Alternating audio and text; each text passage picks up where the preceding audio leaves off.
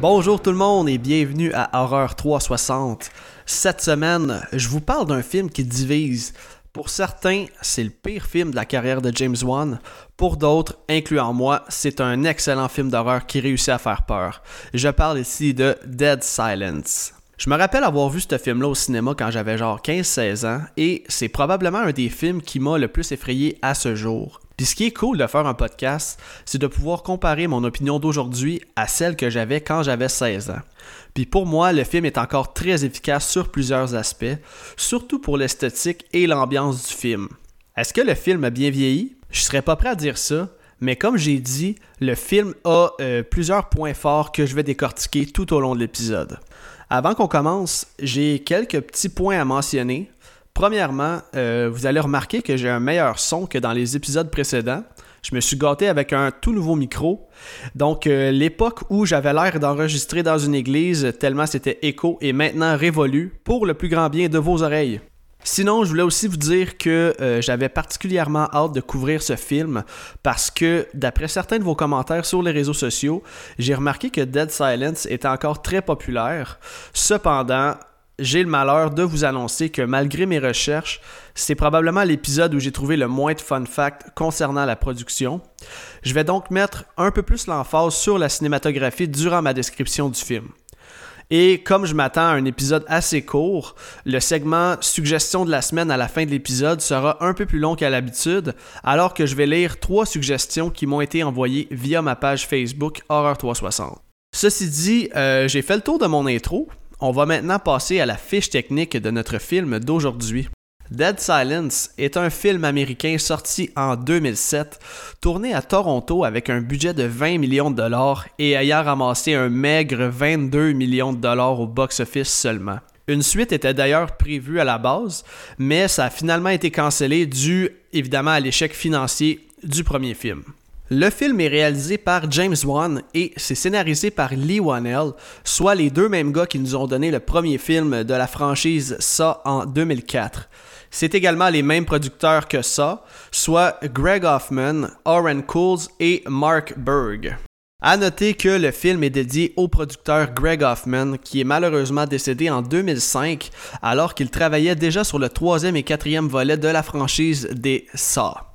La musique est faite par Charlie Clouser, la chanson thème de Dead Silence est quand même épique, là, et c'est sans surprise que je vous annonce que c'est aussi Charlie Clouser qui a composé euh, la soundtrack de ça, soit ma préférée dans le monde de l'horreur.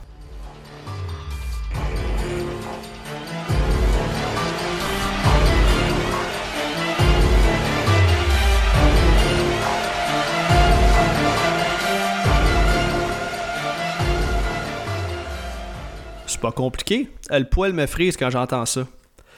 Finalement, Dead Silence met en vedette Ryan Quentin dans le rôle de Jamie Ashen, Amber Valletta dans le rôle de Ella Ashen, Donnie Wahlberg dans le rôle du détective Jim Lipton, Bob Gunton dans le rôle de Edward Ashen et finalement Judith Roberts qui va jouer le rôle de Marisha et qui va faire une performance exceptionnelle. Donc, comme à l'habitude, si c'est la première fois que tu écoutes le podcast, juste un petit rappel pour dire que Horror 360, c'est un spoiler podcast et que si tu n'as jamais vu le film, ben, je t'invite à faire pause maintenant, d'aller visionner le film et de revenir tout de suite après pour écouter l'épisode. Donc, sans plus attendre, allons faire la rencontre de Marisha.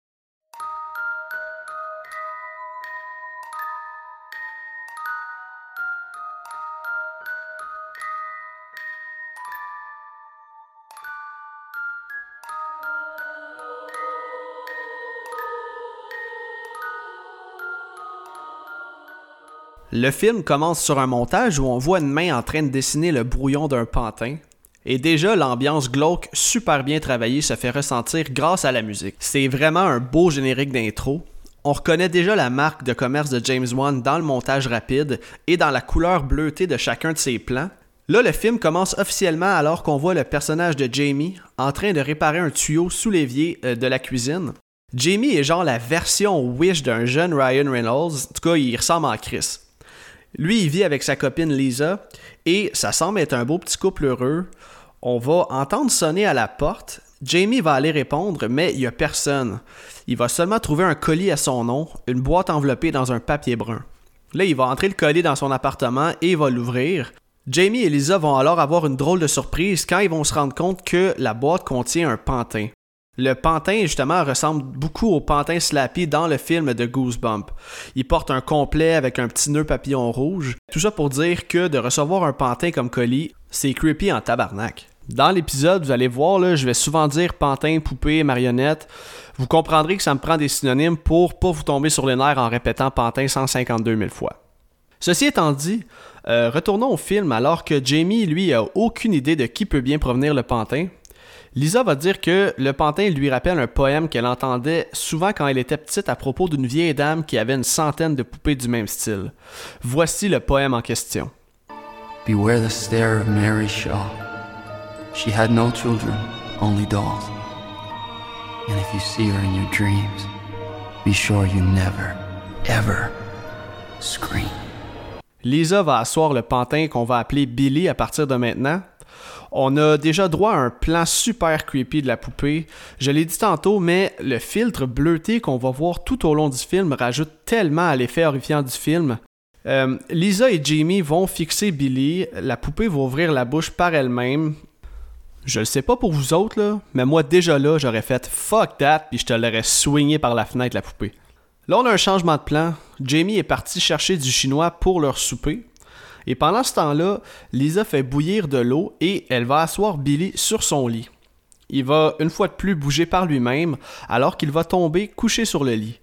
Là, Lisa commence déjà à trouver ça creepy, avec raison, et elle va donc lui mettre un drap sur la tête on va apercevoir Lisa se regarder dans le miroir et elle va se mettre une couverte pliée en dessous du chandail pour se créer une bedaine pour nous faire comprendre qu'elle est enceinte ou du moins qu'elle aimerait bien l'être.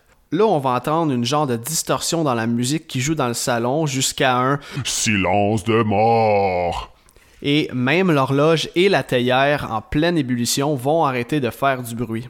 C'est à glacer le sang et c'est une belle façon d'amener l'horreur à l'écran d'une autre façon qu'avec des jumpscares. Lisa va entendre un rire d'enfant provenant de la chambre où Billy se trouve. Et là, il y a une grosse tension alors que Lisa va s'approcher du drap qui couvre le pantin. Et au moment où elle s'approche, elle va se faire enrouler dans le drap par l'esprit et elle va se faire projeter quelques mètres plus loin. L'impact du coup euh, va lui faire cracher genre un litre de sang. Et elle va ensuite se faire amener par les pieds dans la chambre et le plan va couper sur Jamie qui revient à l'appartement au même moment. Là, la taillère, a siffle, la musique est forte. Lui, il comprend fuck out quoi qui se passe. Il va appeler Lisa et elle va lui répondre euh, Je suis ici. Et en se rendant à la chambre, il va découvrir une mort de sang à terre. La voix de Lisa va lui dire Viens ici, j'ai une surprise pour toi. Et alors que Jamie va entrer dans la pièce, il va entendre Lisa rire. Lui, il pense qu'elle fait sa petite coquine, là, est cachée en dessous des draps. Mais non, tabarnak, il va enlever le drap pour découvrir le cadavre de sa femme.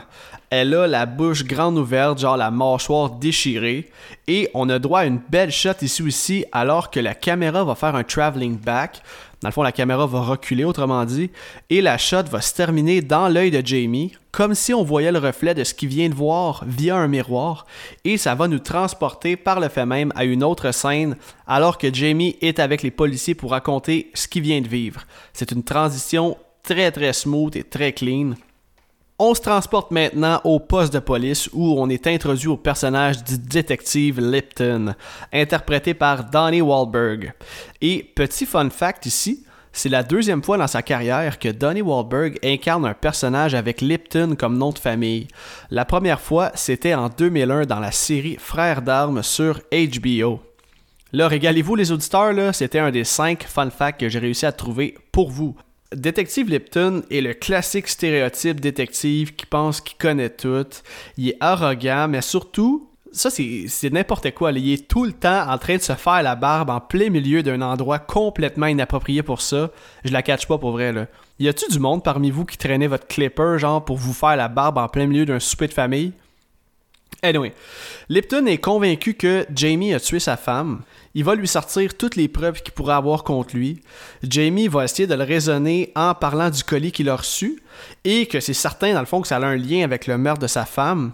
Jamie va aussi tenter de lui expliquer que euh, dans sa ville locale, il y a une légende à propos d'une vieille femme ventriloquiste que les poupées qui lui appartenaient apportaient euh, la mort à ceux qui les approchaient.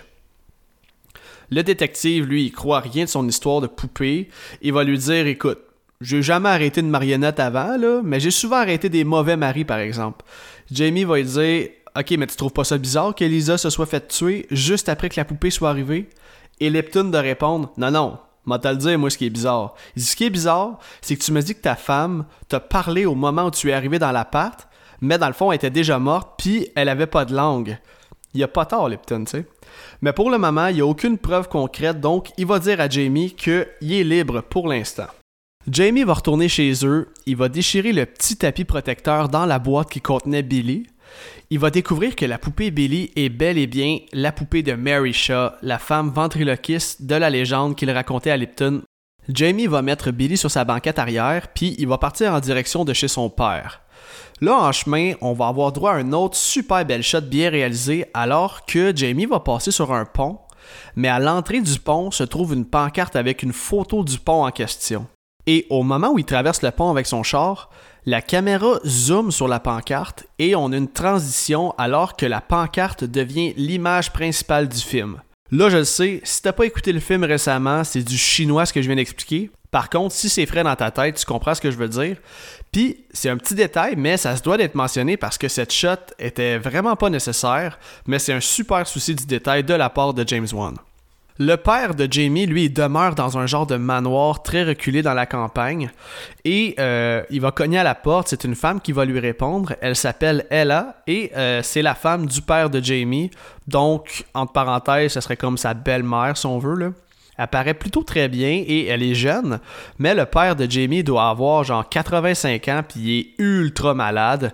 Puis tu sais, on le sait toutes qu'elle est avec lui parce qu'elle l'aime, puis que, tu sais, elle attend surtout pas qu'il crève pour récolter tout son magot. Ah, l'amour pur.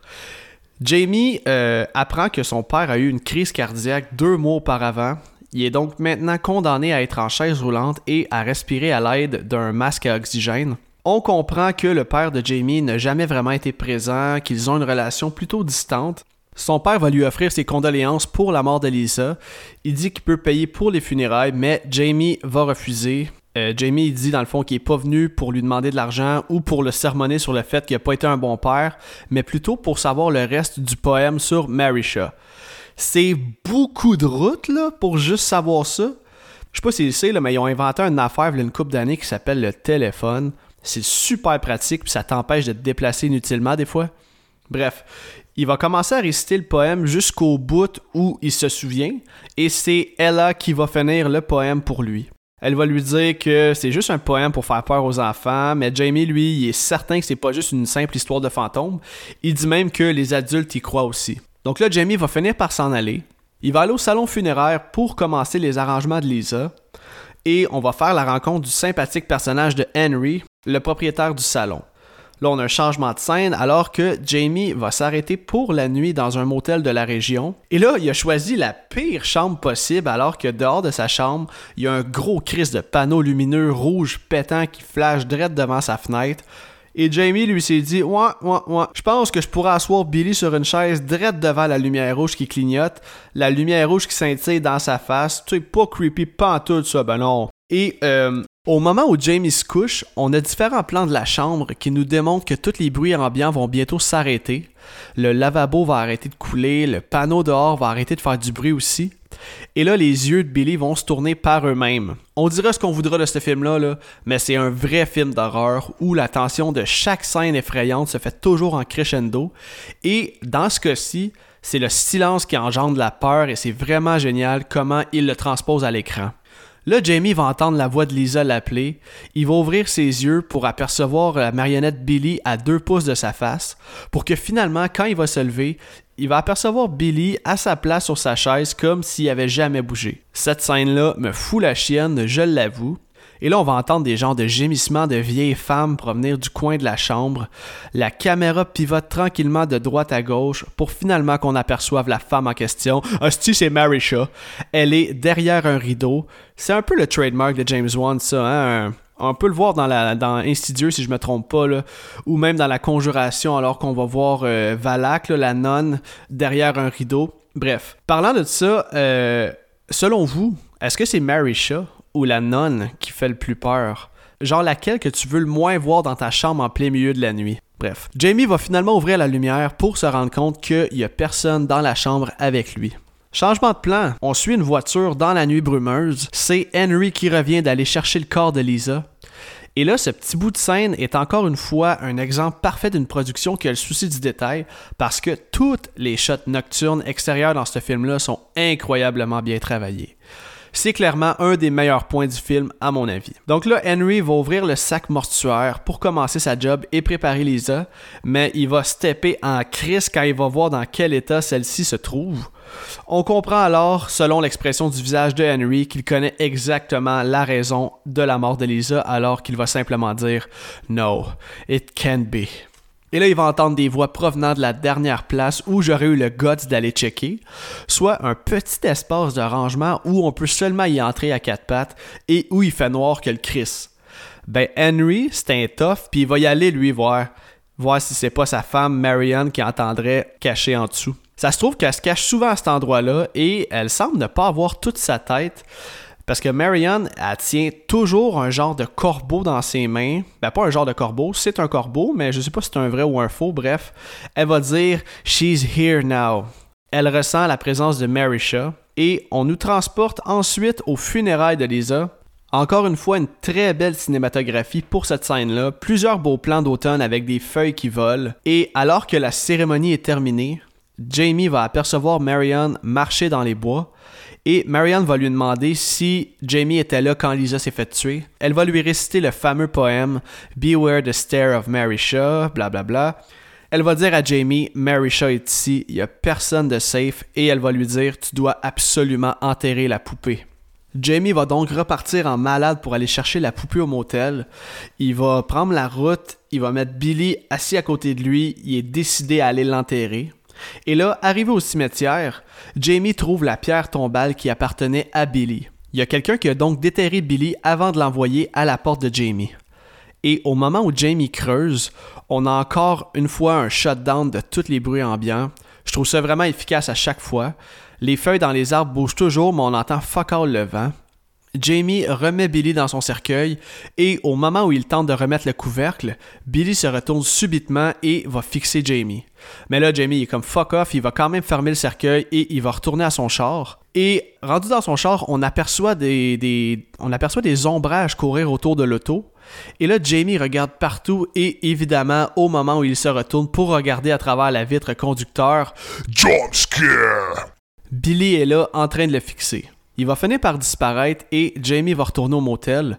Et au moment où il sort de la douche, il, aperçoit Billy qui est assis sur son lit et le détective Lipton est assis dans la chambre lui aussi.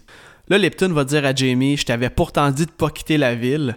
Jamie va lui répondre Écoute, je t'allais enterrer ma femme, t'as-tu un problème avec ça Et là, Lipton va sortir encore une fois son clipper. Je catch tellement pas c'est quoi que ça apporte à son personnage de faire ça. En tout cas, Lipton va dire à Jamie Le problème, c'est que t'as pas seulement été enterré ta femme. Et là, il va l'accuser de vouloir cacher des preuves du meurtre de Lisa parce qu'il a aussi voulu enterrer Billy. C'est là que Jamie va expliquer que selon la légende, Mary Shaw s'est fait enterrer avec toutes ses poupées et qu'il comptait seulement la remettre à l'endroit où elle devait être.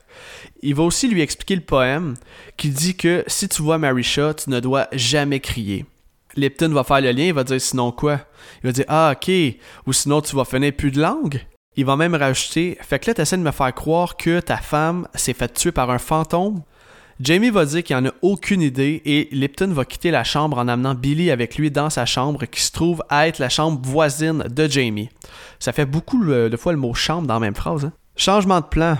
On se retrouve au lendemain matin et Lipton est encore en train de se raser c'est un asti de singe, ce gars-là. -là, J'ai jamais vu du poil pousser vite de même sur quelqu'un. Clairement, c'est de la laine d'acier son affaire.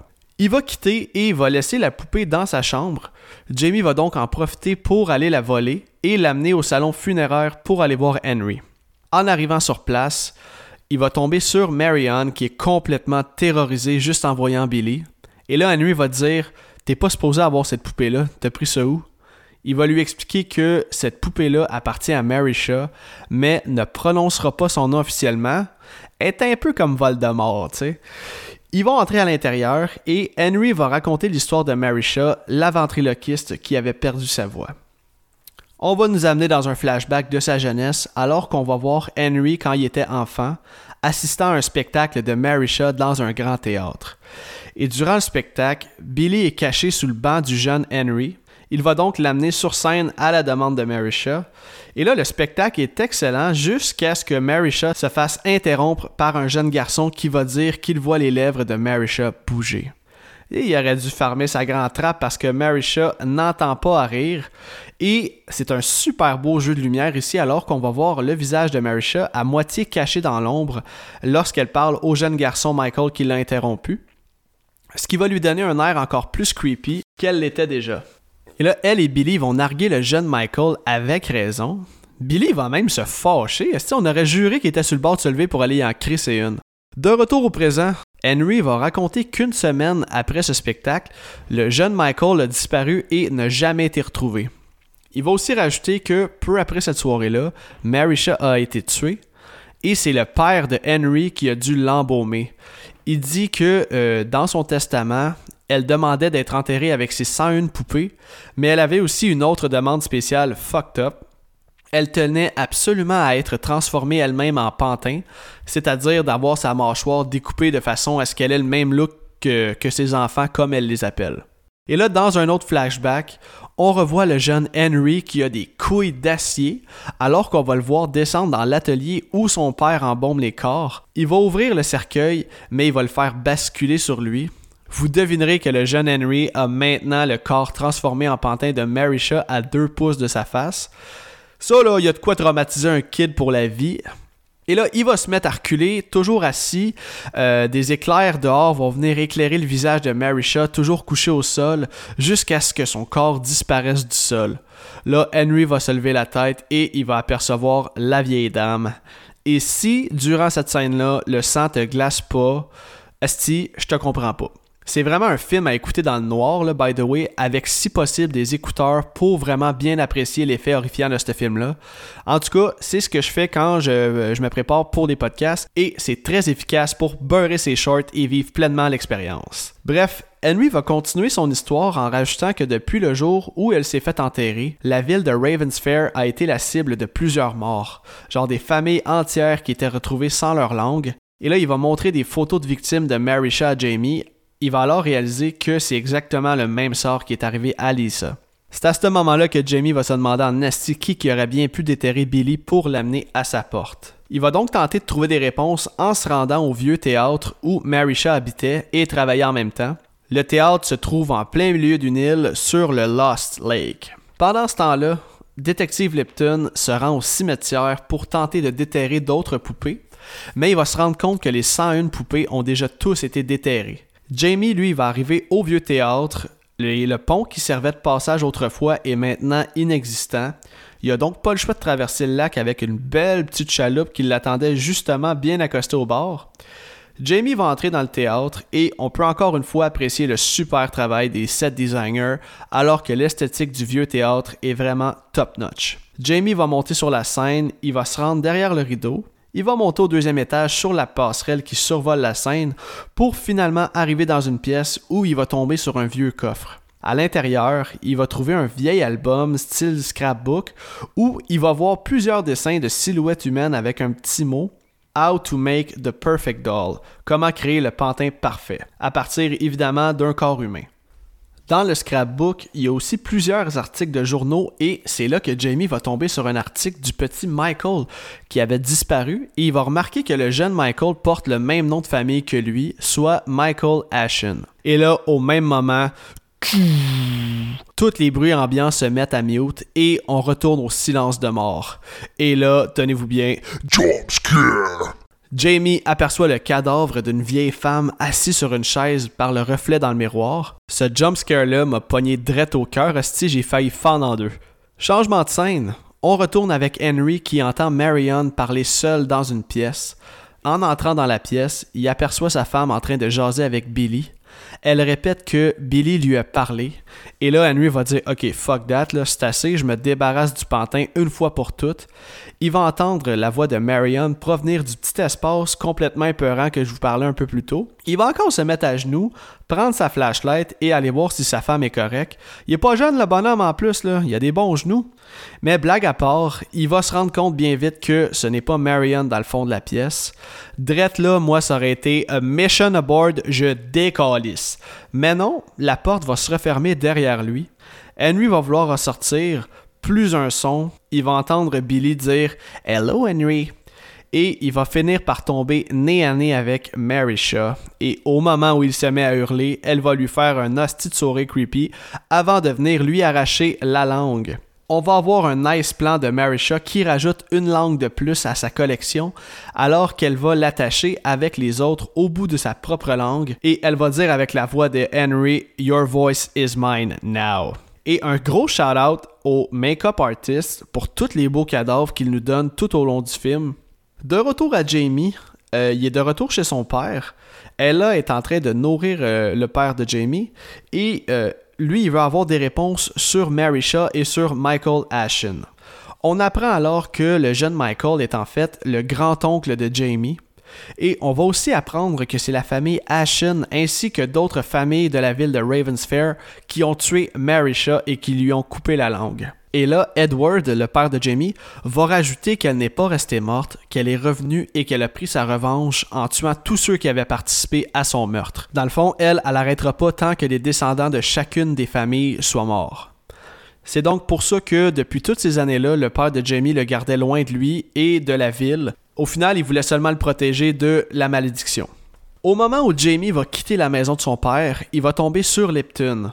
Lipton va lui dire que toutes les poupées ont été déterrées et il va lui dire Là, tu vas me dire la vérité, il y a personne dans cette ville à qui j'ai demandé qui connaît l'histoire de Mary Shaw. Jamie va essayer de faire comprendre que personne ose prononcer ce nom-là. Et là, Lipton lâche pas le morceau, il va encore une fois accuser Jamie du meurtre de Lisa. Et là, Ella va venir les interrompre en disant à Jamie qu'il y a quelqu'un au téléphone pour lui et que ça semble urgent. En prenant le téléphone, on va entendre Henry qui va lui dire qu'il peut prouver que Jamie n'a pas tué Lisa. Il va lui dire Viens me rejoindre au vieux théâtre et il va raccrocher. Là, Jamie va dire à Lipton Tu voulais des réponses, suis-moi, je vais t'en donner. Mais évidemment, Lipton s'entorche et va lui dire Non, non, toi tu viens avec moi, puis c'est tout. Et c'est là que Jamie va pousser Lipton au sol avant de prendre la fuite. J'ai jamais vu un policier aussi faible se faire tasser aussi facilement par une simple poussée. Fait Jamie va embarquer dans son char pour se diriger vers le théâtre. Et je me répète, mais les scènes nocturnes sont tellement belles avec une ambiance cauchemardesque, alors que Jamie va allumer sa lanterne dans la grosse brume sale en traversant le lac avec sa chaloupe. Lipton le suit de près.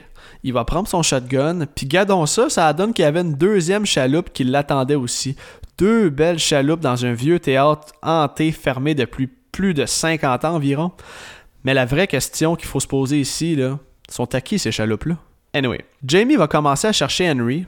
On va entendre la voix de Henry dire I'm here. Et là, notre Ryan Reynolds des pauvres va donc suivre la voix et va arriver dans une pièce en même temps que Lipton.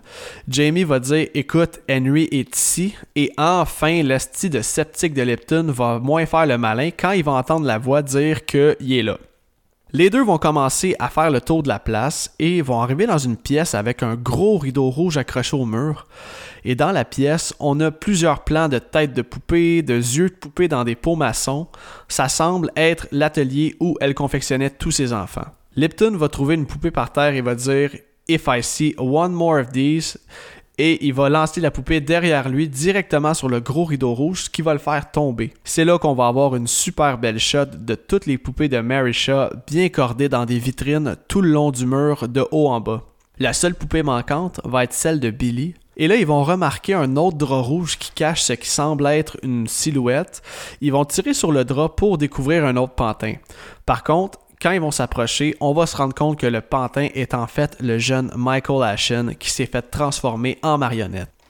Une fois de plus, le bruit ambiant va s'arrêter et toutes les poupées au mur euh, vont tourner leur tête vers la gauche. La caméra va suivre leur mouvement et on va apercevoir une marionnette de clown se balancer sur une chaise berçante. Tu sais, le genre de situation qui te donne juste le goût de crisser le feu à Baptiste, là? Jamie et Lipton vont s'approcher tranquillement du clown et vous remarquerez dans le background qu'on peut apercevoir la marionnette Billy des films de décadence qui est assis contre un baril. C'est un beau petit easter egg ici et à noter que dans pratiquement tous les films de James Wan, on peut apercevoir à un moment ou à un autre euh, la marionnette Billy faire un petit caméo. Bref, Jamie va appeler Mary Shaw et le clown va arrêter de se balancer quand Jamie va lui demander ce qu'elle veut. Marisha va parler à travers le clown et elle va répondre qu'elle veut mettre au silence tous ceux qui lui ont coupé la langue et l'ont mis au silence elle-même. Donc quand Jamie va lui dire Est-ce que c'est toi qui as tué le petit Michael Ashen? Marisha va répondre que c'est tellement dur de créer la poupée parfaite, elle va dire Sometimes you have to use the existing parts.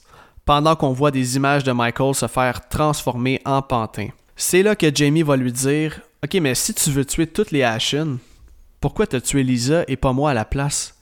Et Marisha va lui demander de s'approcher pour qu'elle puisse lui dire la vérité. Au moment où il est rendu à 6 pouces de sa face, le clown va dire que Jamie n'était pas le dernier Ashen de la lignée, que le dernier Ashen se trouvait dans le ventre de Lisa.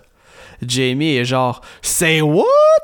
Au même moment, Marisha, qui est toujours dans le corps du clown, va juste licher Jamie avec sa langue de 12 pieds super slimy et là, Jamie va reculer et on va apercevoir des mains apparaître sur la tête du clown. Et Lipton va craquer son shotgun, puis bang, il te la dégomme d'une bonne balle dans le chest.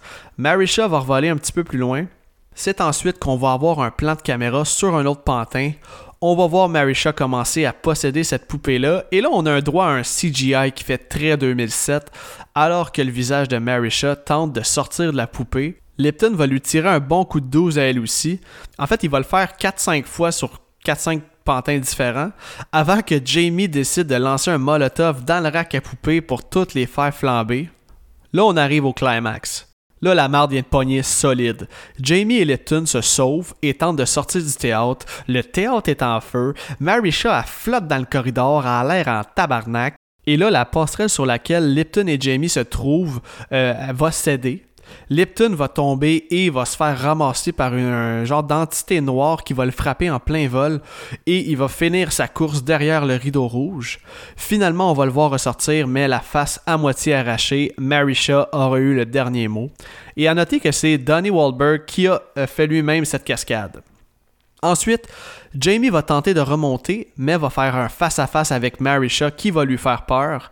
Il va donc chuter tout en prenant bien soin de mettre sa main devant sa bouche pour ne pas crier. C'est un wise move.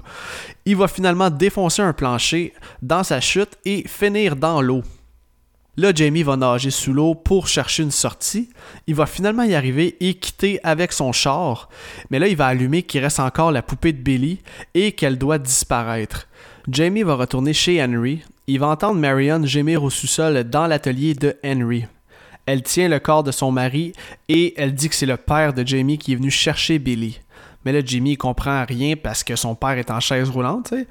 Il va donc se rendre chez son père et on arrive au gros punch du film. En montant au deuxième étage, le silence va se faire entendre et là, il va finir par trouver Billy.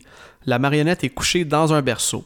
Et au moment où il la prend, on voit Marisha qui sort des rideaux et elle fonce sur Jamie pour en finir, mais il est plus wise qu'elle et il va lancer Billy directement dans le foyer. Marisha va hurler de douleur et elle va disparaître dans la noirceur.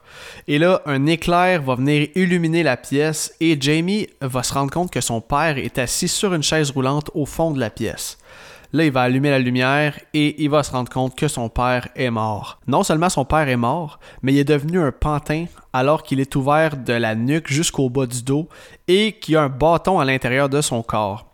Je me souviens, là, quand j'ai vu ça à 16 ans, je me souviens que j'ai été tellement flabbergasté par cette twist-là. J'étais genre, tabarnak, c'est du génie. C'est du génie, ce film-là. Ça reste une très bonne twist encore aujourd'hui, Et là, un peu comme le fait si bien les films de la franchise Ça, on va avoir droit à un beau recap du film qui nous dévoile tout. On va apprendre que c'est Ella qui le faisait parler, qui le faisait manger, et on va se rendre compte que c'était elle, Marisha.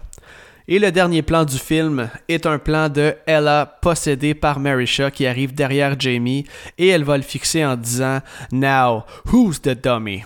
Et là, Jamie va gueuler No! Et c'est ainsi que va se terminer le film Dead Silence. Honnêtement, ce film-là, pour moi, est encore très efficace. Je viens de le regarder deux fois en très peu de temps et l'effet horreur est omniprésent tout au long du film. Tu sais, James Wan, là, il a réussi son mandat. Et lui, ce qu'il voulait, c'est faire un bon film de fantôme, puis je trouve qu'il a réussi. Et en tant que spectateur, je m'attends à vivre une expérience quand j'écoute un film. Tu sais, Dead Silence, c'est pas un chef-d'œuvre, mais c'est un film qui réussit à me faire peur avec autre chose que des jumpscares. Oui, il y en a quelques-uns, mais c'est, l'effet horrifiant, tout ce qui vient avec. C'est vraiment l'ambiance qui, qui rend ça creepy. Et un peu comme le film Insidieux, qui est aussi réalisé par James Wan, le score du film et les maquillages creepy font la job en masse pour amener une touche euh, terrifiante au film. Et comme je l'ai dit plusieurs fois, mon point le plus fort est définitivement l'esthétisme du film, l'ambiance cauchemardesque, les shots nocturnes, la brume, les filtres bleutés qui viennent ajouter un aspect froid et morbide. Évidemment, la mélodie principale est vraiment excellente. On dirait un mélange entre The Exorcist et Halloween, mais version comme euh, boîte à surprise, là, les boîtes pour enfants qu'on craint puis qu'il y a un clown qui sort.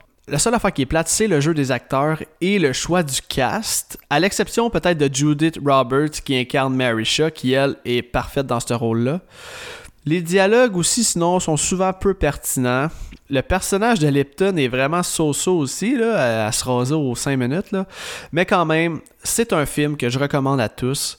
Donc, pour tout ce que je viens de dire, je vais donner un bon 7.3 sur 10 à Dead Silence. On va maintenant passer aux manchettes.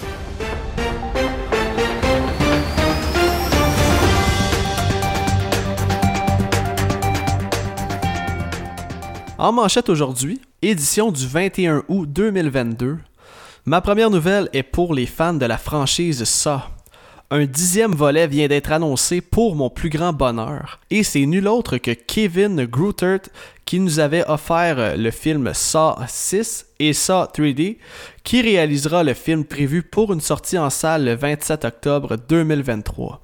Et selon ce que j'ai lu sur le site Bloody Disgusting, où je prends la majorité de mes nouvelles, on a appris que les maisons de production Lionsgate et Twisted Picture veulent garder l'intrigue et les personnages secrets pour le moment.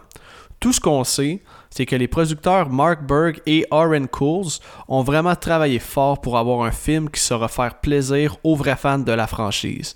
On peut donc s'attendre à y voir beaucoup de gore, des pièges originaux avec comme à leur habitude une nice twist à la fin du film. Je pense que c'est ma nouvelle préférée depuis le début du podcast. J'ai vraiment très hâte.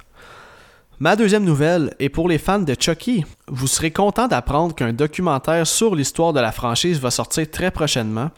C'est vraiment un documentaire pour les fans de la franchise alors que plusieurs acteurs et membres de l'équipe vont apporter des témoignages, des anecdotes de tournage, donc les nostalgiques seront servis. Pour l'instant, euh, j'ai aucun détail sur la date exacte de la sortie officielle. Je sais par contre que le documentaire est déjà sorti dans quelques festivals. Et finalement, ma dernière nouvelle, ben en fait, c'est pas vraiment une nouvelle, je sais que j'en ai déjà parlé dans, les épisodes précédents, mais c'est un petit rappel pour vous dire que le film Orphan First Kill, qui je vous le rappelle est un prequel du film de 2009, est officiellement sorti vendredi dernier et qu'il est disponible sur Paramount ⁇ donc, c'est ce qui conclut euh, le segment manchette pour aujourd'hui. On va maintenant passer aux suggestions de la semaine. Cette semaine, j'ai décidé de prendre encore une fois des suggestions venant de vous, les auditeurs. Voici donc trois suggestions que j'ai choisies parmi vos commentaires via mon post que j'ai fait sur Facebook récemment. Donc, la première suggestion provient de Jonathan Nadeau, qui lui nous suggère un film qui s'intitule Un couteau dans le cœur, réalisé par Yann Gonzalez. C'est un film français de 2018. Lui écrit que c'est un magnifique giallo français mettant en vedette Vanessa Paradis. Le synopsis est le suivant. En 1979, un tueur mystérieux s'en prend aux acteurs d'une production porno homosexuelle. C'est un film queer, mais c'est surtout une lettre d'amour au cinéma d'horreur italien des années 70. La trame sonore, la caméra, les couleurs, les kills complètement débiles et un plot twist tordu à souhait, une espèce d'atmosphère planante et poétique. Un film méconnu parmi mes favoris des dernières années. Il va dire aussi que c'est dispo sous le titre Knife plus Art sur Shudder. Donc, euh, merci Jonathan pour ta suggestion. La deuxième suggestion euh, provient de André Pereira qui d'ailleurs participe souvent à mes posts, donc salutations André. Lui dit J'aimerais faire connaître une chaîne True Crime sur YouTube. Le gars s'appelle Shrouded End et raconte des meurtres ou histoires vraies insolites, du genre expérience médicale bizarre. Son storytelling est à donner froid dans le dos, mais demeure très respectueux de la mémoire des gens impliqués et n'en met jamais plus que le client en demande. Il dit que ça dure maximum 15 minutes et il suggère aussi d'écouter sa version du meurtre de Kellyanne Bates, une des histoires les plus sordides que j'ai entendues, ou celle de la mort de Sylvia Lickens qui a été adaptée en film. Honnêtement, écouter Shrouded End raconter les vraies histoires fait plus peur que de nombreux films d'horreur que j'ai vus. Et là, Shrouded End, ça s'écrit S-H-R-O-U-D-E-D, e espace H-A-N-D, Shrouded End. Donc, euh, merci André pour ta suggestion. Et euh, finalement, la dernière suggestion nous provient de Vanessa Lagorgone. Sa suggestion est la suivante. Elle dit Je vous propose le film A Girl Walk Alone at Night sur Shudder. Un coup de cœur pour moi et un de mes films de vampires préférés. Un film magnifique, noir et blanc, avec très peu de mots, mais avec un maximum d'émotion. Il a été interprété en bande dessinée. En tant que femme, ça m'a fait du bien de voir un personnage d'une femme forte. Avertissement, le film est en iranien avec sous-titres. Donc, merci Vanessa pour ta suggestion. Euh, bon, ben c'est tout pour l'épisode d'aujourd'hui. Et comme à l'habitude, ben, si vous aimez ce que je fais, n'hésitez pas à venir me suivre sur mes pages Facebook et Instagram d'Horreur 360 pour ne rien manquer sur les épisodes à venir. Sinon, ben, cliquez sur la petite cloche sur Spotify pour ne rien manquer non plus quand un nouvel épisode sort. Au prochain épisode, je vais recevoir Raphaël et Chloé de Horreur Québec Le Balado, alors que nous allons couvrir le film de Babadook sorti en 2014. Le film est disponible sur Crave et Amazon. Donc, d'ici là, je vous dis portez-vous bien et à la prochaine. Salut tout le monde!